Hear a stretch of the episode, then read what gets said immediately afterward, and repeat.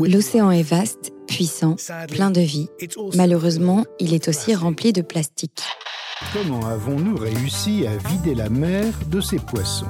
Selon certains scientifiques, si rien n'est fait pour inverser la tendance, il n'y aura plus de poissons dès 2048. Si beaucoup d'entre nous sont au courant du danger que représentent les sacs en plastique, les bouteilles en plastique et les autres plastiques à usage unique, il y a souvent une menace plus mortelle encore, les engins de pêche fantômes.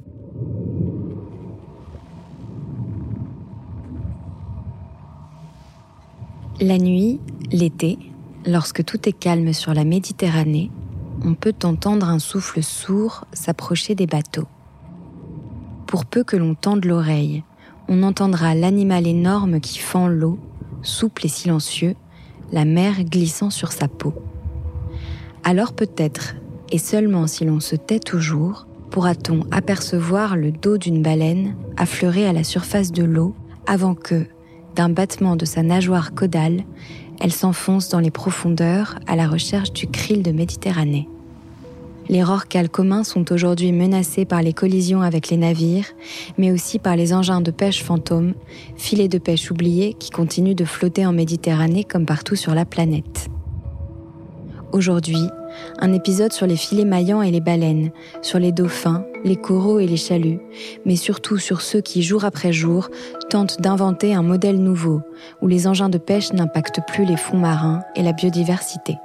Aujourd'hui, une plongée en eau profonde avec Théa Jacob, chargée de programme espèces marines et pêche durable au WWF France, Denis Audi, responsable du programme Cétacé au WWF France, et Alexis Rosenfeld, photographe plongeur qui a parcouru les océans pour aller à la rencontre des animaux marins. L'effet panda, c'est le podcast où l'on rejoint l'engagement des acteurs sur le terrain, où l'on part en exploration de la nature sauvage que l'on s'attache chaque jour à protéger. L'effet panda, un podcast WWF.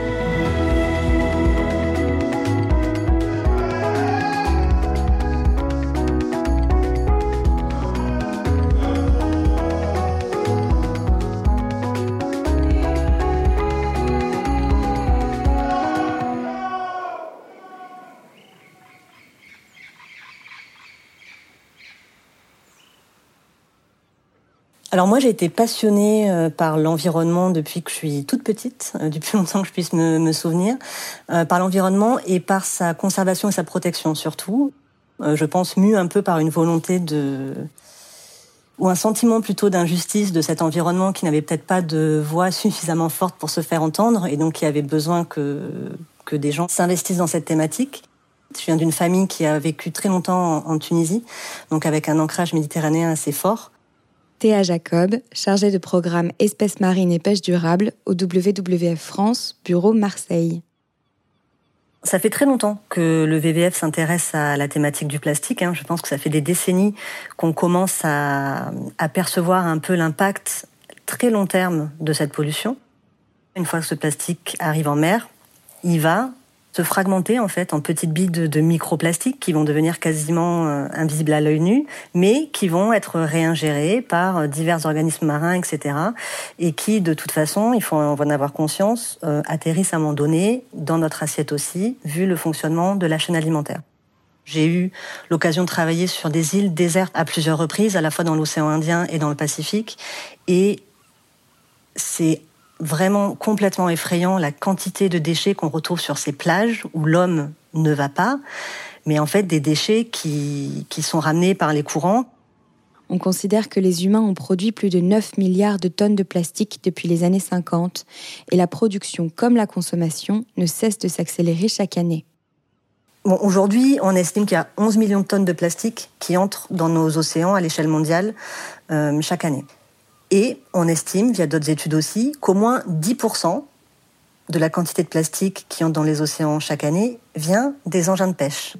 Au moins entre 500 000 et 1 million de tonnes de plastique dans les océans qui proviennent des engins de pêche euh, perdus. Et par exemple, on a ce, patch de déchets dans le Pacifique Nord, qu'on appelle le GIR du Pacifique Nord, et on estime que 46% des déchets qui composent ce patch vient des engins de pêche. Pour désigner ces engins de pêche qui errent dans nos océans, on utilise le terme d'engin de pêche fantôme, ou en anglais Ghost Gears. Les engins fantômes ne sont pas aussi simples à localiser que le plastique normal. La mention d'engin réfère aux engins de pêche abandonnés, soit les filets, les lignes, les hameçons, les casiers à poissons ou à homards, ou tout équipement de pêche créé par l'homme qui a été perdu ou rejeté en mer. Le problème avec les engins fantômes n'est pas seulement qu'ils vont mettre 600 ans à être éliminés, après tout ils sont faits pour tenir des conditions marines difficiles, mais aussi qu'ils ont été créés pour attraper la faune marine et qu'ils vont donc continuer à attraper du poisson, même après avoir été rejetés depuis des années. C'est vrai que depuis quelques années, on, a pris conscience du fait que c'était les engins fantômes n'étaient peut-être pas considérés à l'heure actuelle à leur juste valeur ou à leur juste impact dans les divers cadres euh, nationaux, régionaux et internationaux existants. Cette année, on a parlé des engins de pêche fantômes suite à une tragédie qui a touché une baleine bien connue en Méditerranée, Flucker.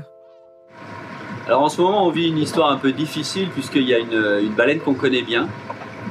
Et d'ailleurs, quand je dis on, c'est l'ensemble de la communauté euh, scientifique sur la Méditerranée, puisque c'est une baleine qui avait la particularité d'avoir euh, une demi-caudale qui avait été amputée, très probablement, voire certainement par une rencontre avec un navire. Denis Audi, responsable du programme Cétacé au WWF France, Bureau Marseille. Donc elle a déjà été victime d'une collision, elle s'en est sortie. Et elle est bien connue parce que euh, elle sort la queue au moment où elle sonde, ce qui est très rare chez les rorquals communs. Ils ne font pas habituellement et donc elle est très connue. Euh, on l'a baptisée Fluker en France, mais euh, elle porte un nom en fait dans chacun des pays qu'elle traverse.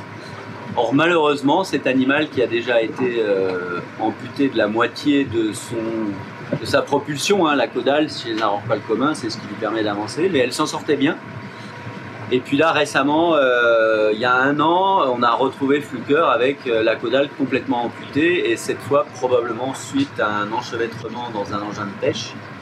On pensait qu'elle allait mourir euh, rapidement et puis contre toute attente, Fluker a été signalé il y a un peu plus d'un mois en Grèce et depuis un mois, tout le monde la suit puisqu'elle longe la côte. Elle est très proche des côtes, contrairement à ce que font la plupart de ces animaux qui vivent plutôt au large. Et donc elle remonte depuis la Grèce, elle est passée en Italie et euh, depuis trois jours elle est en France. Et hier on était avec elle euh, dans la baie de Hier. Et malheureusement, euh, est dans un état absolument déplorable. Comme elle a plus de caudale, elle ne peut plus se nourrir, elle ne peut plus plonger. Donc elle est en survie et je dirais même en agonie depuis plus d'un an vivant sur ses réserves. En la voyant, euh, on voit bien qu'elle a aucun moyen d'aller euh, se nourrir comme le font les rencoles communs, c'est-à-dire en plongeant à plusieurs centaines de mètres et en allant se nourrir sur des poches de, de krill, des petites crevettes, qui sont leur nourriture quasiment exclusive. Elle est terriblement amaigrie. Euh, il reste que des os et de la peau dessus. Elle respire très difficilement, donc on est sur une fin de vie et euh, c'est assez triste de voir ça, parce que c'était euh, une célébrité, on va dire, dans, la Méditerranée. Pour raconter l'histoire de Flucker, le WWF a demandé à Alexis Rosenfeld, photographe plongeur et amoureux des animaux marins, d'aller voir la baleine et de montrer en photo ce que font concrètement aux animaux les collisions avec les navires et les engins de pêche fantômes. Pour moi, le monde marin, c'est le monde de l'exploration, c'est le monde de l'aventure. On ne peut pas programmer une plongée. On sait qu'on va y aller, on sait qu'on va passer la tête sous la surface, mais on ne sait pas ce qui va se passer. On ne sait pas comment sera la lumière, on ne sait pas comment sera la visibilité, on ne sait pas qui viendra nous voir. J'ai commencé à travailler avec le WWF il y a 20 ans. J'ai fait la première euh, mission sur les baleines de Méditerranée, sur les mammifères marins de Méditerranée. On s'est retrouvé cette année, en 2020, 20 ans après. L'histoire de Flocker, c'est une histoire assez euh, emblématique de, de la société d'aujourd'hui, assez dramatique. Flocker était rentré en collision avec un, un bateau il y a une vingtaine d'années, et tout le monde la reconnaissait sur les côtes de Méditerranée par sa demi-queue. Et récemment, il y a une petite année, eh ben Flocker a eu un suraccident qui lui a supprimé l'autre moitié de sa queue. Alors est-ce que c'est euh, encore une collision ou un engin de pêche euh, dérivant? Ce qui serait fort probable. La conséquence est dramatique, c'est que Flocker a, été amputé de, de son moyen de propulsion et ne pouvait plus descendre de se nourrir. Et nous, on a rencontré Flocker en surface. On est au mouillage sur l'île de Porquerolles et on a été appelé. On est parti en Zodiac et on, a vu euh, Il y avait un bateau du parc national de Port-Cros qui était sur place déjà qui faisait la, police parce qu'il y a beaucoup de, bateaux qui se dirigeaient dessus, donc qui, les écartaient. nous, on a, on a pu faire euh, rapidement quelques, quelques images sans, insister en fait. on ne s'est pas glissé dans l'eau comme, euh, comme on l'aurait fait d'ailleurs si la baleine allait bien. On n'est pas resté très longtemps. Il n'y avait pas grand chose à faire. Une fois qu'elles existaient, ces photos de Flocker, on ne savait pas trop si on allait les diffuser. Il fallait que ça ait un sens. Flocker, pour moi, c'est le symbole de tout ce qui se passe, dont on a conscience et qu'on n'est pas capable de prendre en, charge. On a, une conscience absolue, en fait, de, ce qu'il faut faire et de ce qu'il ne faut pas faire. On a beau faire des, des grands schémas, des, grands discours, et, pourtant, eh ben, des floqueurs, il n'y en a pas qu'une. Donc illustre euh, assez parfaitement euh, ce que les rorquals doivent supporter de nos activités, c'est-à-dire euh, d'une part le risque des collisions dont j'ai parlé, qui est la première cause de mortalité non naturelle, et puis d'autre part tous les risques qui sont liés avec ces engins de pêche ou ces gouttes qui finissent à la mer dans lesquelles ils s'enchevêtrent. Rajouter à cela une contamination parce qu'on a fait des biopsies de cet animal et on a découvert qu'elle était contaminée par des PCB euh, par des dérivés des DDT, par des produits organochlorés, c'est-à-dire euh, les phytosanitaires de l'agriculture, euh, en, ayant quand même en mémoire que les PCB et les DDT sont des produits qui sont interdits depuis 40 et 50 ans et qu'on retrouve encore dans l'emploi commun aujourd'hui. Donc ça veut dire que tous les nouveaux produits qu'on balance aujourd'hui, on les retrouvera dans les emploi communs d'ici 50 ans. Donc elle est une belle illustration de ce que nous faisons subir à nos colocataires de la planète Terre comme beaucoup des animaux de Méditerranée, les rorquals communs sont euh, soumis à l'impact de nos activités qui sont très denses sur ce secteur. Je suis très attristé de voir, euh, de la voir finir sa vie comme ça. Et malheureusement, il y a des tas de flickers qu'on ne connaît pas et qui doivent certainement aussi finir leur vie comme ça de façon dramatique à cause de nos activités. En fait, quand on parle des, mammifères marins ou des tortues marines, on, parle d'animaux qui ont une durée de vie souvent assez longue, qui ont une reproduction qui se fait à un âge euh, assez avancé, entre 10 20 euh, ans, pour les tortues en tout cas, et qui vont se reproduire très peu. Et du coup, ça en fait des populations très vulnérables. C'est-à-dire que quand, euh, malheureusement, vous perdez un individu, notamment pour des raisons anthropiques, donc l'impact de l'homme, ça a un impact sur la biodiversité. Et bien sûr, on parle malheureusement pas seulement de la perte de quelques individus, mais aujourd'hui, on a des menaces et des impacts qui vraiment pèsent lourd. Les engins de pêche fantômes, en s'attaquant à des mammifères ou des tortues marines, impactent donc des espèces entières. Mais les mammifères marins ne sont pas les seuls à subir les effets des engins de pêche fantômes.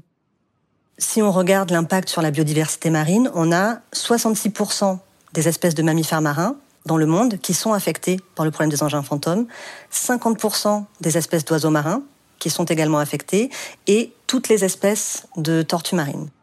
Donc ils sont impactés de différentes façons en fait et souvent malheureusement ça aboutit, euh, alors c'est triste mais il faut dire ce qui est, à une mort assez lente et douloureuse pour ces animaux qui se font prendre dans ces engins de pêche puisqu'ils vont s'emmêler donc soit dans des filets, soit dans des lignes qui vont être coincées sur le fond ou, ou laissées à la dérive et soit se blesser assez grièvement et donc ne plus être capable de se déplacer, de se nourrir ou d'interagir avec leurs congénères, soit euh, se noyer.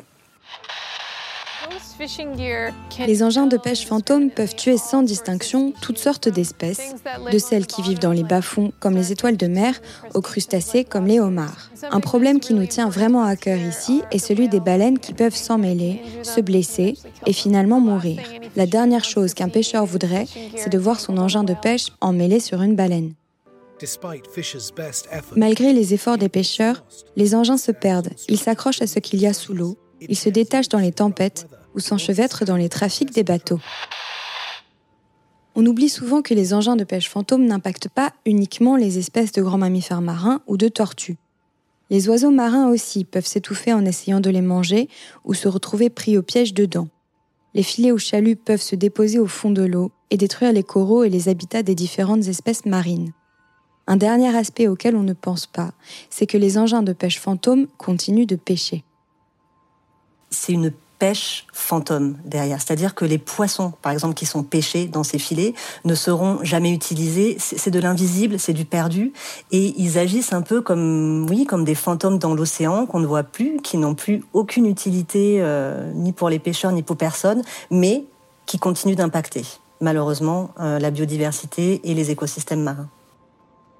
Ça arrive dans toutes les pêcheries. Et il faut bien savoir que même dans les pêcheries les mieux gérées, il peut arriver qu'on perde des engins de pêche parce qu'il y a des problèmes de météo, parce qu'il y a eu un problème mécanique, parce qu'une erreur humaine, etc.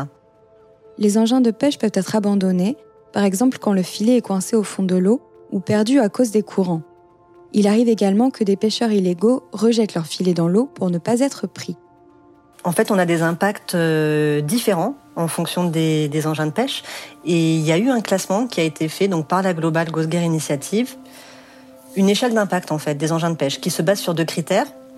Donc un, c'est la probabilité de perte des engins. Il y a des engins qu'on perd plus facilement que d'autres. Et le second critère, c'est une fois que ces engins sont perdus, l'importance de leur impact en fait sur la biodiversité marine.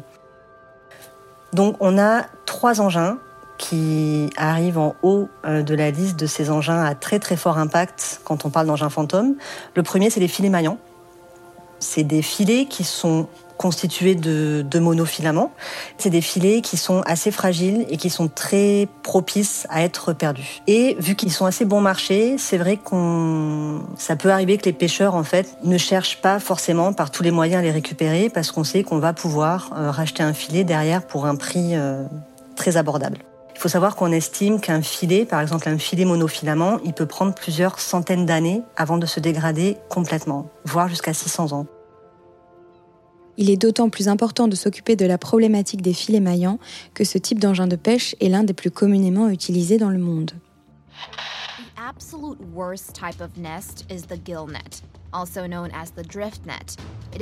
Le pire des engins de pêche fantôme est le filet maillant.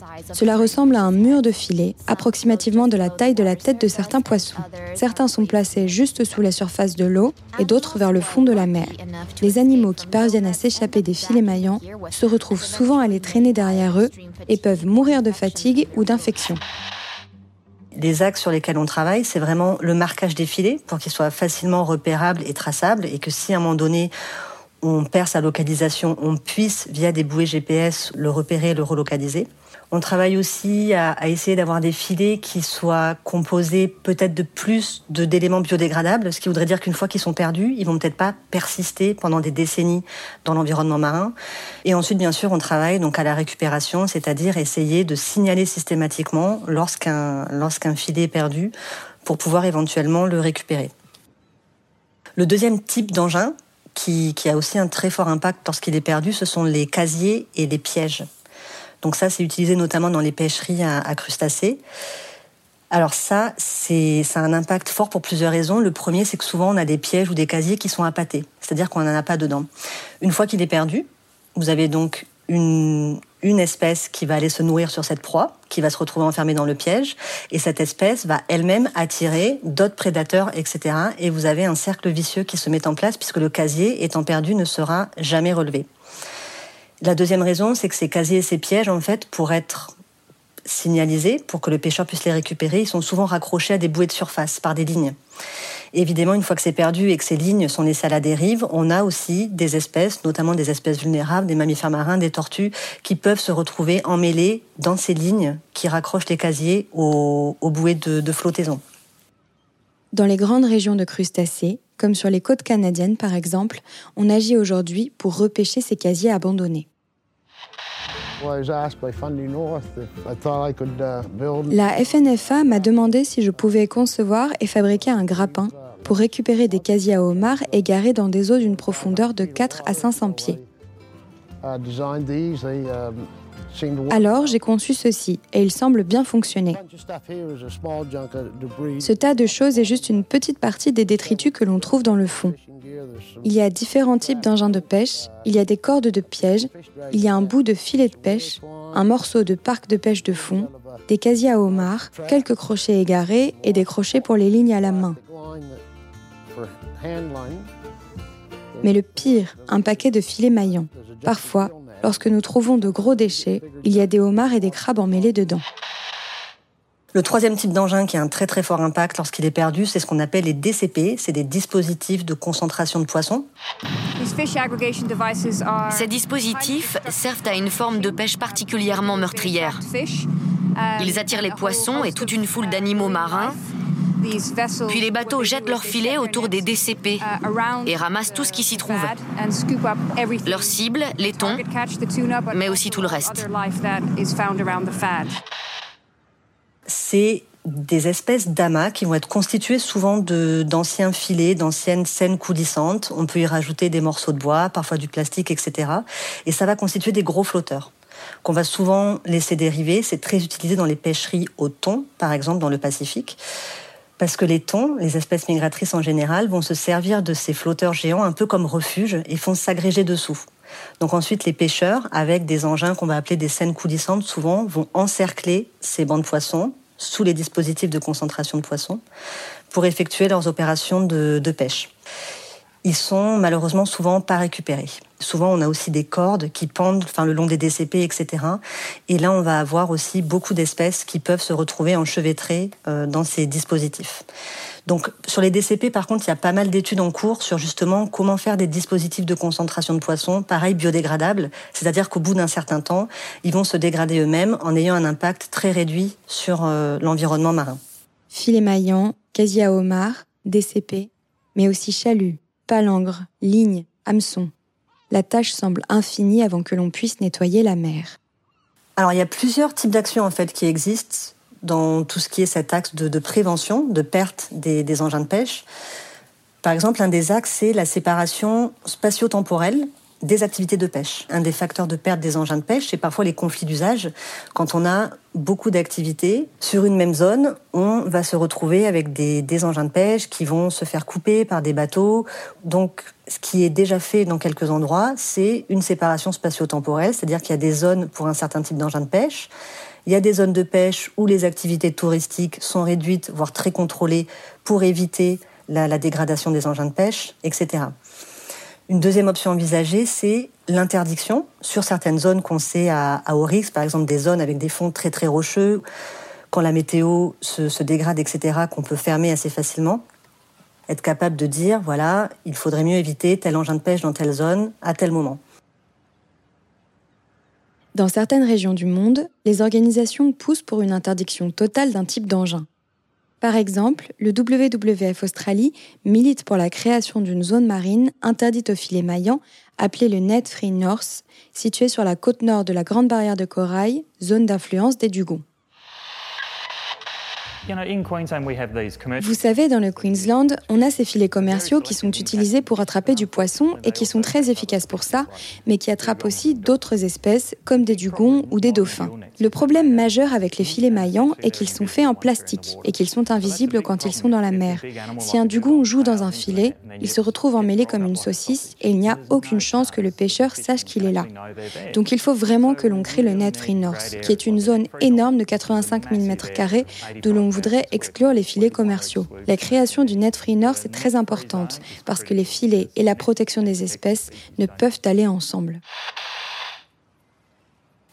Une autre euh, mesure sur laquelle il y a déjà beaucoup beaucoup de travail de fait, c'est le marquage des engins de pêche. Donc c'est-à-dire pour optimiser leur, euh, leur visualisation et pouvoir aussi tracer, c'est-à-dire remonter au propriétaire de l'engin euh, quand un engin de pêche est perdu. Et enfin, le dernier axe, c'est évidemment la sensibilisation, c'est-à-dire faire prendre conscience de l'impact, en fait, malheureusement, de, de ces engins de pêche. C'est vraiment l'axe le plus important sur lequel nous, on insiste beaucoup, c'est la prévention et comment absolument éviter euh, la perte des engins. Selon Théa, ce qu'il faut avant tout, c'est accepter que les engins de pêche se perdent et anticiper alors en faisant en sorte que les filets et casiers se perdent le moins possible, en créant des engins de pêche qui puissent être récupérés ou qui se dégradent d'eux-mêmes. C'est là où on passe dans tout ce qui est conception et design de ces engins de pêche et essayer de faire en sorte qu'on ait le plus de composants biodégradables possible. Ça passe aussi, par exemple, pour les casiers et les pièges, travailler, et donc ça se fait déjà dans certaines pêcheries, faire en sorte que si le casier est perdu, la trappe de fermeture, en fait, va automatiquement se dégrader toute seule au bout d'un certain temps et va permettre aux espèces capturées de sortir. Donc là, on est vraiment dans l'atténuation, une fois que l'engin est perdu, comment faire en sorte que son impact soit le moins important possible? Et enfin, Dernier type de mesure, c'est ce qu'on va appeler les mesures curatives, c'est-à-dire euh, bon bah l'engin est perdu, il est impactant, la seule chose à faire quand c'est possible, c'est de le récupérer. Donc là, c'est vraiment aussi travailler avec les professionnels sur le signalement systématique des engins perdus, les former aussi, et ça se fait déjà dans divers endroits du monde, à la récupération, comment eux-mêmes, quand bien sûr les conditions de sécurité sont réunies, comment est-ce qu'ils peuvent eux-mêmes récupérer des engins perdus, et sinon, enfin surtout, optimiser les systèmes de signalement, euh, récupération de ces engins. Pour que les pêcheurs et plongeurs de tout pays puissent signaler les engins de pêche fantômes repérés en mer, il fallait une action globale, internationale et intersectorielle. La Global Ghost Gear Initiative est ainsi née en septembre 2015. The Global Ghost Gear Initiative is the only platform in the world dedicated to tackling the problem of ghost fishing gear at La Global Ghost Gear Initiative est la seule plateforme au monde dédiée à s'attaquer au problème des engins fantômes au niveau mondial. La GGGI unit les membres des milieux de la pêche, des universitaires, mais aussi des gouvernements et des ONG. Ensemble, avec plus de 100 organisations différentes, nous développons et testons des solutions aux problèmes des engins fantômes guidés par trois pôles stratégiques. Réduire le nombre d'engins finissant dans nos océans, retirer les engins quand nous le pouvons et recycler les engins endommagés ou récupérés. La Global Ghost Gear Initiative qu'on va appeler JGGI, a mis en place en fait une, application qui permet aux professionnels, donc aux pêcheurs, mais aussi aux plongeurs, etc., de répertorier tous les types d'engins fantômes euh, qu'ils trouvent, qu'ils croisent pendant les opérations de pêche ou pendant des plongées. Ça peut être des clubs amateurs, etc. Alors nous, on commence surtout à travailler au niveau d'un site euh, pilote qui se situe dans le golfe du Lion sur comment mettre en place une filière de recyclage efficace pour les engins de pêche en fin de vie. C'est-à-dire au lieu que les filets restent stockés au port et soient en fin de finisse comme n'importe quel déchet qu'on mettrait en déchetterie, mais travailler à structurer en fait les différents acteurs du territoire pour qu'il y ait une filière de recyclage et donc dans cette idée d'économie circulaire qui se mette en place. Parallèle, le, WWF pousse aussi pour l'établissement d'un traité mondiale sur la pollution euh, plastique, qui inclurait notamment quelque chose de spécifique et de, réglementairement contraignant, ce qui n'existe pas à l'heure actuelle, sur justement l'apport plastique en mer et notamment dû aux, engins fantômes. Donc on verra aussi, mais on a bon espoir que ce traité international euh, voit le jour. On a déjà plus d'une soixantaine de, gouvernements qui, le soutiennent et qui soutiennent cette idée. Donc on verra aussi dans les prochaines années comment ça évolue du côté euh, politique le WWF et la Global Ghost Gear Initiative travaillent ensemble pour une reconnaissance du problème au niveau législatif. Des acteurs comme Alexis Rosenfeld, le photographe plongeur qui a vu Flucker, aident de leur côté à une sensibilisation accrue du grand public. Parce qu'il n'y a qu'en agissant ensemble que les choses peuvent changer. Au cours de, ma carrière ces dernières années, j'ai vu ce lien euh, plastique-biodiversité. J'ai vu ce lien euh, engin de pêche, euh, biodiversité. J'ai vu le dauphin qui se mettait à jouer avec des sacs en plastique. En 20 ans, j'ai vu l'océan se dégrader, oui. Et après, je, je remarque aussi que dès que c'est de l'autre côté du miroir, dès que c'est sous la surface, et qu'on le voit plus, c'est beaucoup moins gênant. Ma posture, elle a changé. Lorsque j'ai été replongé aux Maldives, le récif corallien, cet endroit-là, qui était vraiment un, jardin insoupçonné de, vie, qui était luxuriant, euh, d'anémones, de coraux, de poissons, de... C'était... J'y suis retourné quelques années après. Et c'était dévasté, en fait. Euh, un petit coup de travaux euh, non loin de là, plus un coup de réchauffement et de blanchissement, et puis plus rien, et c'était devenu un, un théâtre un théâtre de guerre. Et là, j'ai ça m'a énormément angoissé de dire waouh, c'est pas une c'est pas une mauvaise blague, c'est vrai pour moi, la photographie, c'était au début vraiment ce, travail de de balade en fait, euh, un peu bucolique où je partais dans les plus beaux coins du monde pour euh, raconter les plus beaux coins du monde. Et sans qu'il y ait vraiment, euh, voilà, c'était raconter des histoires. Et là, depuis quelques années, mon boulot est devenu quand même beaucoup plus un, travail de témoin et de messager. Je crois que nous devons tous être acteurs du changement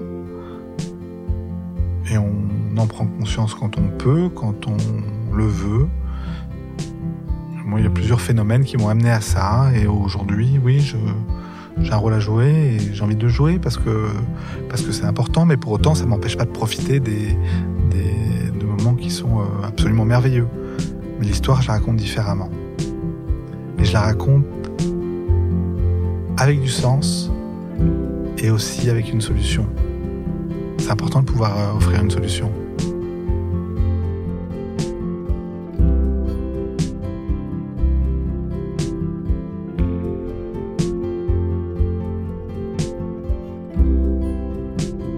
Ces fantômes errants dans nos océans sont un problème mondial qui ne s'arrête pas aux frontières maritimes et qui impacte toutes les espèces marines, des étoiles de mer aux baleines, des tortues aux oiseaux marins.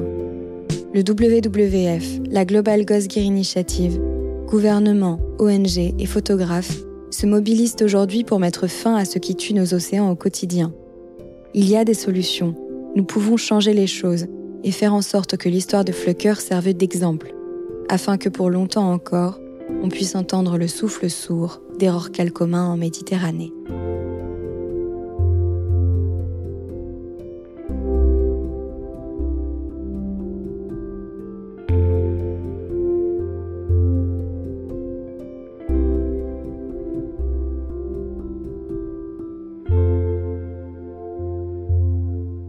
L'effet Panda est un podcast créé par le WWF France, produit par Léozer Studio réalisé par Chloé Vibo, mixé par Louis Martinez, avec une composition originale de Jonathan Morali.